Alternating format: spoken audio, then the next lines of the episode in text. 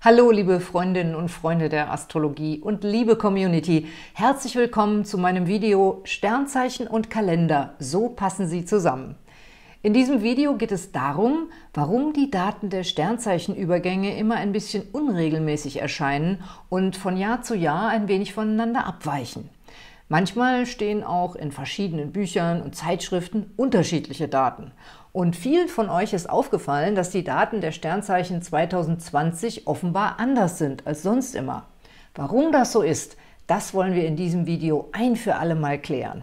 Und der Anlass ist das Schaltjahr 2020, in dem der Februar 29 Tage hat, denn dadurch verschieben sich die Sternzeichen in diesem Jahr besonders auffällig. Wenn ihr jetzt denkt, ist das nicht vielleicht ein bisschen langweilig oder technisch?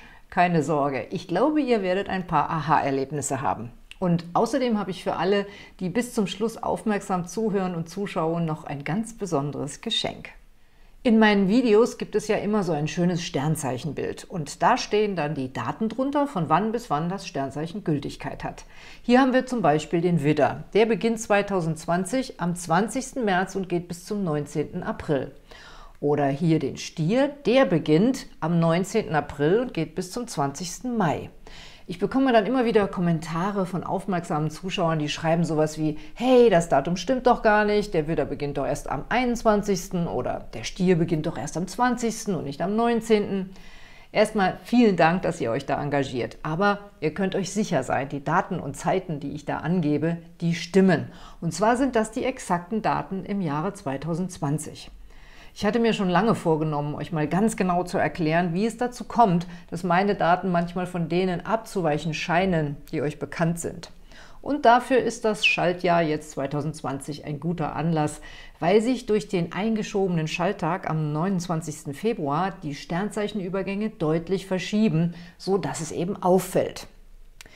Bevor wir einsteigen, müssen wir noch was ganz Grundsätzliches klären.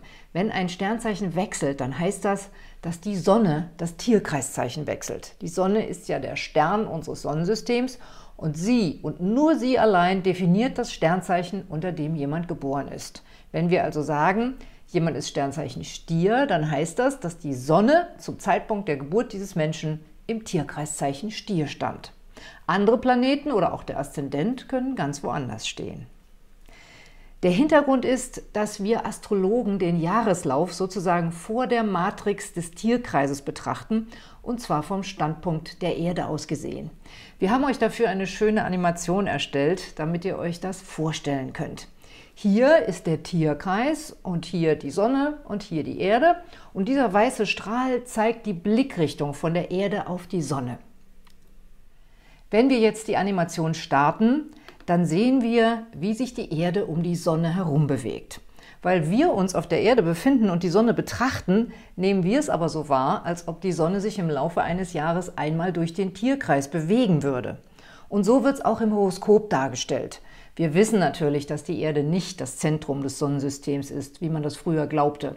Aber für uns Menschen spielt sich das Leben auf diesem Planeten ab. Insofern ist die Erde Mittelpunkt und Grundlage unserer Existenz, und zwar im Zusammenspiel mit Sonne und Mond.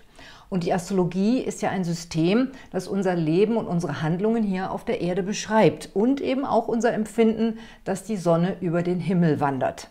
Das Horoskop gibt also das subjektive Empfinden von uns Menschen wieder, dass die Sonne sich im Laufe des Jahres einmal durch den Tierkreis bewegt. Wann sie ins nächste Sternzeichen wechselt, richtet sich dabei nicht nach Büchern oder einer einmal getroffenen Festlegung, sondern nach der Erdumlaufbahn in Bezug auf den Tierkreis. Die erste Darstellung eines Tierkreises ist über 2000 Jahre alt und findet sich im alten Ägypten. Das ist der berühmte Tierkreis des Dendera-Tempels. Er befindet sich als Relief an der Decke des Raumes. Die Ägypter sind damals schon auf die Idee gekommen, die Sternbilder des Himmels in einer kreisförmigen Darstellung anzuordnen. Hier seht ihr ein farbiges Schema dieses Tierkreises von der Tempeldecke. Er sah zwar noch nicht so aus wie unser heutiger Tierkreis, aber man kann die uns bekannten Sternzeichen darin deutlich erkennen. Ich zoome das mal hier näher heran.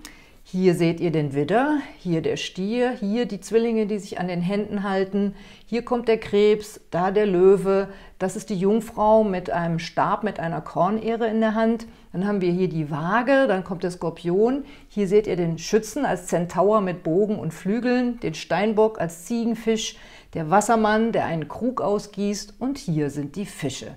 Und das hier entlang der Tierkreisbegrenzung, das sind die Götter der Dekaden. Die alten Ägypter teilten ihr Jahr nämlich in 36 Dekanate zu je 10 Tagen ein und dann gab es noch fünf Überhangstage. Macht zusammen 365. Die Ägypter waren schon sehr gute Astronomen und eben auch die Mitbegründer der Astrologie. Also, diese Darstellung ist mehr als 2000 Jahre alt. Der Kalender, wie wir ihn heute kennen, den gibt es aber erst seit 1582 nach Christus. Und das ist der sogenannte Gregorianische Kalender, der durch Papst Gregor VIII. eingeführt wurde. Zuvor hatte schon Julius Caesar um 45 vor Christus einen ziemlich guten Kalender entwickeln lassen, und zwar von einem Astronomen aus Alexandria. Und der wusste schon, dass es regelmäßig ein Schaltjahr braucht, um den Kalender an den tatsächlichen Erdumlauf um die Sonne anzupassen. Übrigens sind beide Kalendersysteme sogenannte Solar- oder Sonnenkalender. Vorher hatte man Mondkalender benutzt und sich an den Mondphasen orientiert. Der Sonnenkalender dagegen orientiert sich strikt daran, wie lange die Erde braucht, um die Sonne einmal zu umrunden. Also, zusammengefasst kann man sagen, zuerst gab es den Tierkreis und erst rund 1600 Jahre später dann den gregorianischen Kalender, den wir bis heute benutzen. Sowas wie ein großes goldenes Buch oder ein Geheimdokument mit Kalenderdaten, in denen irgendwann mal jemand hinterlegt hätte, an welchem Tag im Monat genau ein Sternzeichen zu beginnen hat, das hat es nie gegeben. Die Sternzeichendaten, die heute überall im Umlauf sind, sind nur ungefähre Mittelwerte. Die ganz genauen Momente, wann die Sonne das Tierkreiszeichen wechselt, werden astronomisch berechnet. Und dafür gibt es eine Art goldenes Buch, nur dass es nicht golden ist, sondern blau. Ich zeige euch das hier mal. Das ist die Zahlenbibel der Astrologen.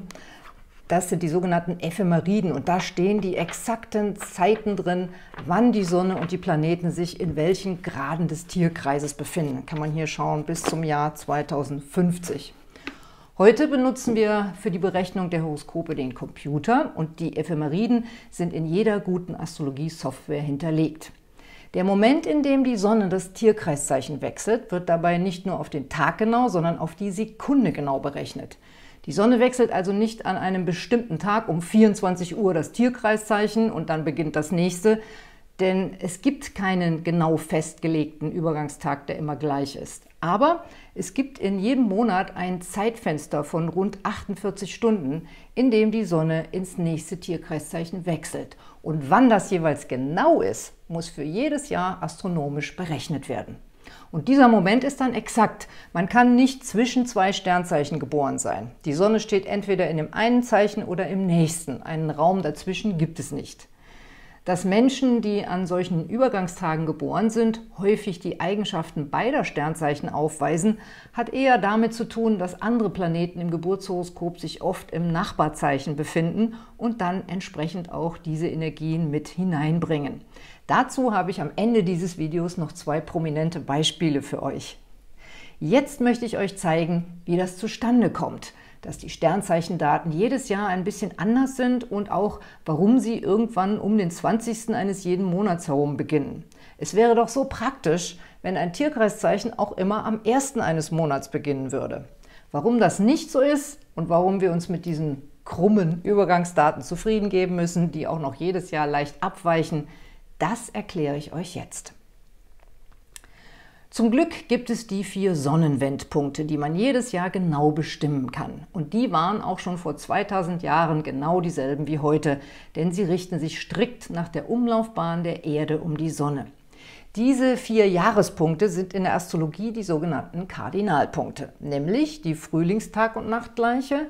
Sie entspricht 0 Grad Widder im Tierkreis. Dann haben wir die Sommersonnenwende, das sind 0 Grad Krebs.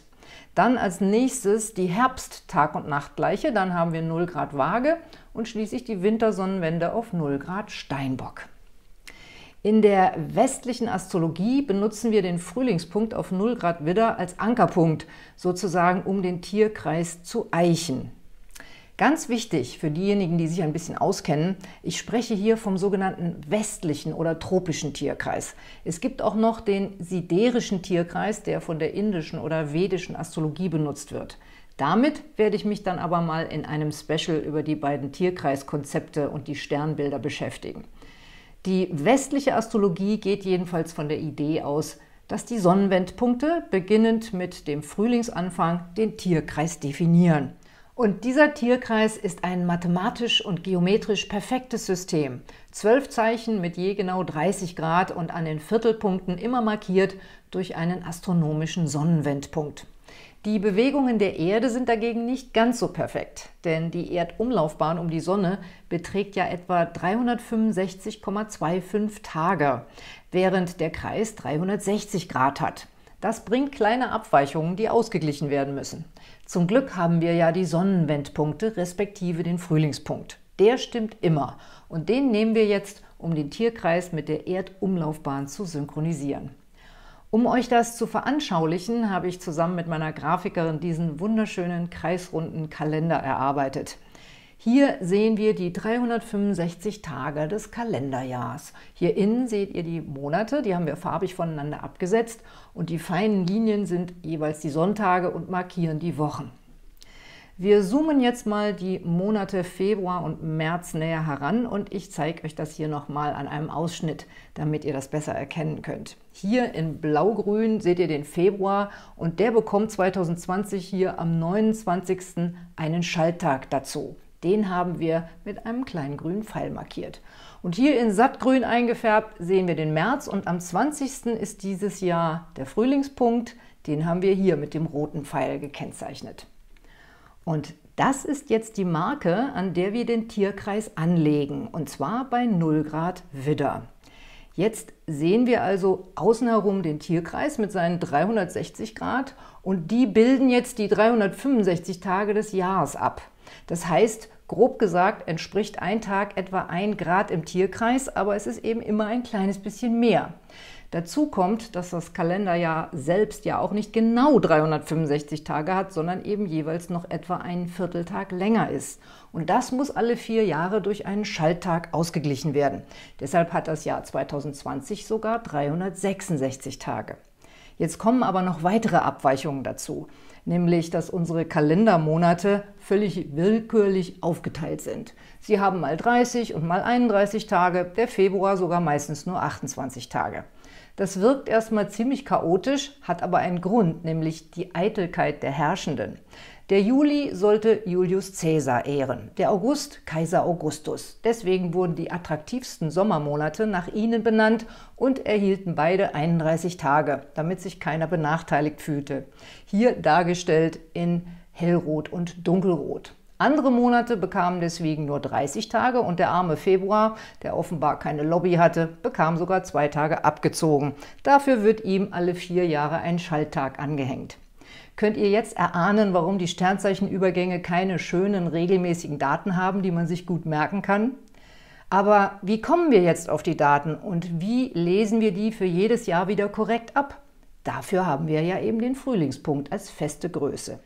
Ihr könnt euch das ein bisschen vorstellen wie bei einer Kamera, auf die ihr eine weitere Linse aufsetzen wollt.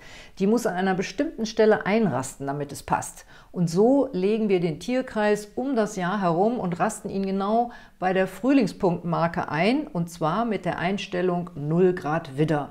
Und dann fangen wir an abzulesen, auf welchen Tag des Kalenders jeweils die 0 Grad Marke des nächsten Tierkreiszeichens fällt.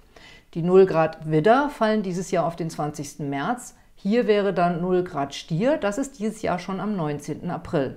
Zwillinge fällt auf den 20. Mai und der Krebs auf den 20. Juni. Und dann ist Sommersonnenwende. Und so setzt sich das auch durch das restliche Jahr fort. Das will ich aber jetzt nicht alles auflisten.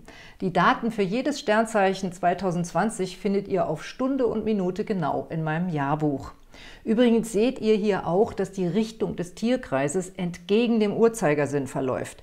Er fängt hier mit dem Widder an und dann geht es links herum bis hier zu den Fischen. weil nämlich auch unsere Erde entgegen dem Uhrzeigersinn um die Sonne herumkreist. Und das bildet das Horoskop ja ab, wie wir vorhin schon gesehen haben.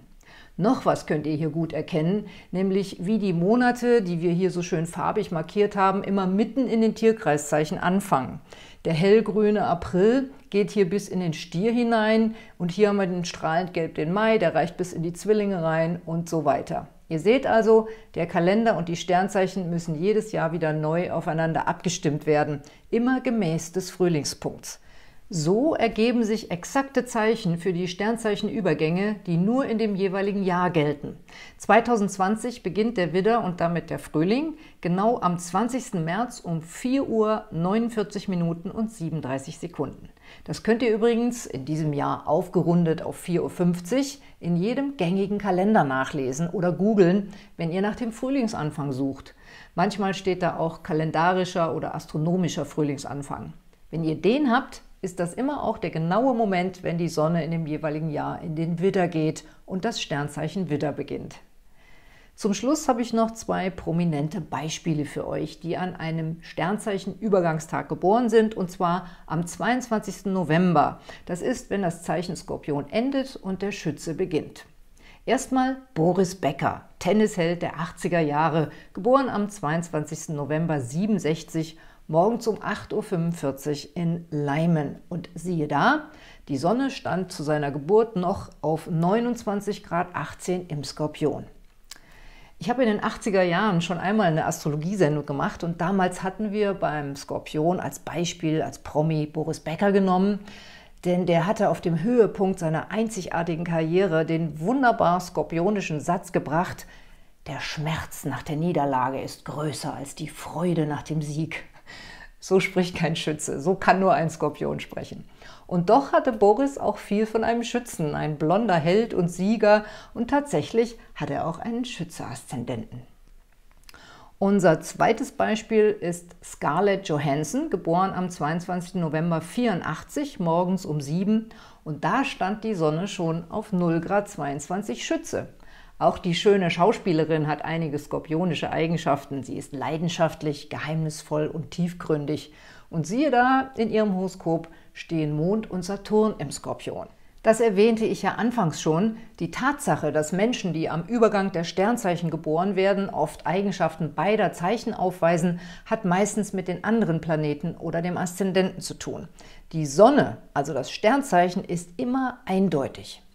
Jetzt versteht ihr hoffentlich, warum ich immer sage, wenn ihr an einem Übergangstag geboren seid und euer Horoskop noch nicht kennt, dann müsst ihr das mal mit der genauen Geburtszeit berechnen lassen. Erst dann wisst ihr wirklich, in welchem Zeichen eure Sonne steht. Da hat schon so mancher eine Überraschung erlebt. Deswegen habe ich hier nun mein versprochenes Geschenk für euch. Vor allem gedacht für diejenigen, die an so einem Übergangstag geboren sind und sich jetzt vielleicht fragen, welches Sternzeichen bin ich denn nun eigentlich? Für euch habe ich mein kostenloses Astro-Profil reaktiviert. Das hatte ich vor Jahren mal für RTL entwickelt und es funktioniert immer noch. Den Link setze ich euch unten in die Videobeschreibung und ihr findet ihn auch auf der Beratungsseite meiner Homepage. Dort könnt ihr euer Geburtsdatum und die Geburtszeit eingeben, hier in diese Felder, und dann erhaltet ihr eine Horoskopzeichnung mit einer Auflistung, in welchen Zeichen die Sonne und die Planeten stehen. Das ist mein Geschenk an euch. Das waren meine Gedanken zum Schaltjahr, zu den Sternzeichendaten und wie sie zu unserem Kalender passen. Wenn es euch gefallen hat und wenn ihr über neue Videos benachrichtigt werden möchtet, dann abonniert doch gerne meinen Kanal und aktiviert das Glöckchen oben rechts. Empfehlen möchte ich euch noch meine Video-Specials über den Heilerplaneten Chiron.